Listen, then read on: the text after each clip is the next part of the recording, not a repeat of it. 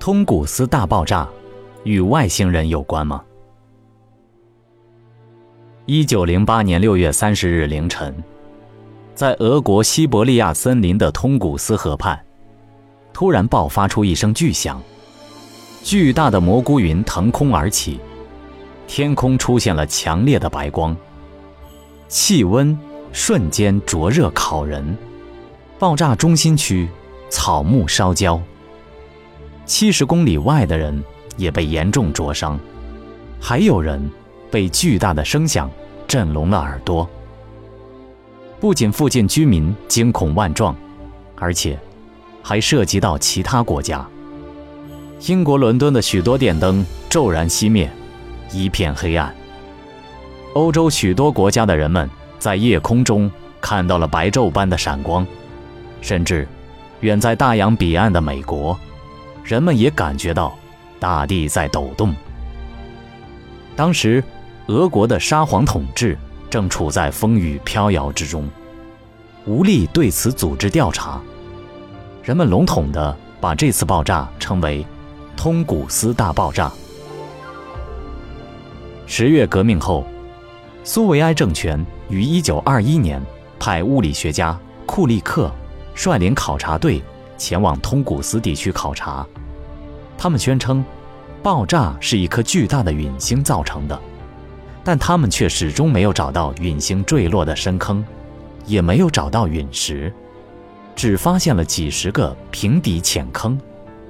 因此，陨石说只是当时的一种推测，缺乏证据。库利克又两次率队前往通古斯考察。并进行了空中勘测，发现爆炸所造成的破坏面积达两万多平方公里。同时，人们还发现了许多奇怪的现象，如爆炸中心的树木并未全部倒下，只是树叶被烧焦。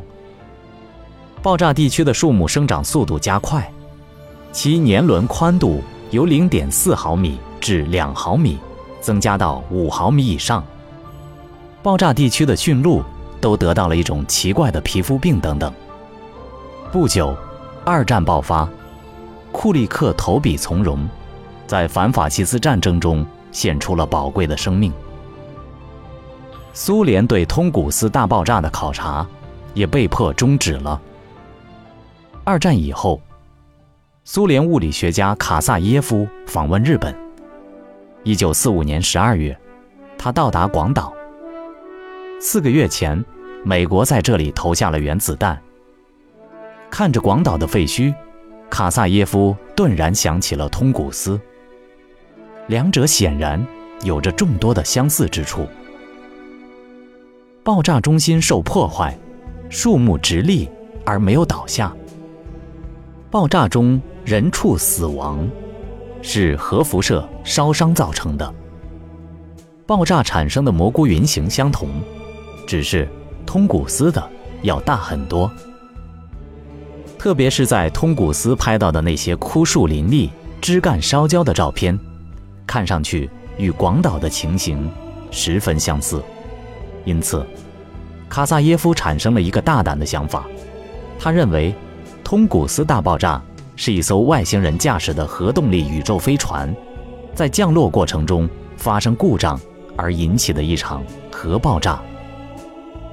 此论一出，立即在苏联科学界引起了强烈反应，支持者和反对者都不乏其人。苏联物理学家索罗托夫等人进一步推测，该飞船来到这一地区是为了往贝尔加湖取得淡水。还有人指出，通古斯地区驯鹿所得的赖皮病，与美国1945年在新墨西哥进行核测验后。当地牛群因受核辐射引起的皮肤病十分近似，而通古斯地区树木生长加快，植物和昆虫出现遗传性变异等情况，也与美国在太平洋岛屿进行核试验后的情况相同。五六十年代，苏联多次派出考察队前往通古斯地区考察，认为是核爆炸的人。和坚持陨星说的人都声称，通过考察找到了对自己有利的证据，双方谁也说服不了谁。对于没有找到中心陨石坑的情况，有人认为坠落的是一颗彗星，因此只能产生尘暴，而无法造成中心陨石坑。一九七三年，一些美国科学家对此提出了新见解，他们认为爆炸是宇宙黑洞造成的，某个小型黑洞运行在冰岛和纽芬兰之间的太平洋上空时，引发了这场爆炸。但是，关于黑洞的性质、特点，人们所知甚少。小型黑洞是否存在，尚是疑问。因此，这种见解也还缺少足够的证据。直到今天，通古斯大爆炸之谜仍未解开。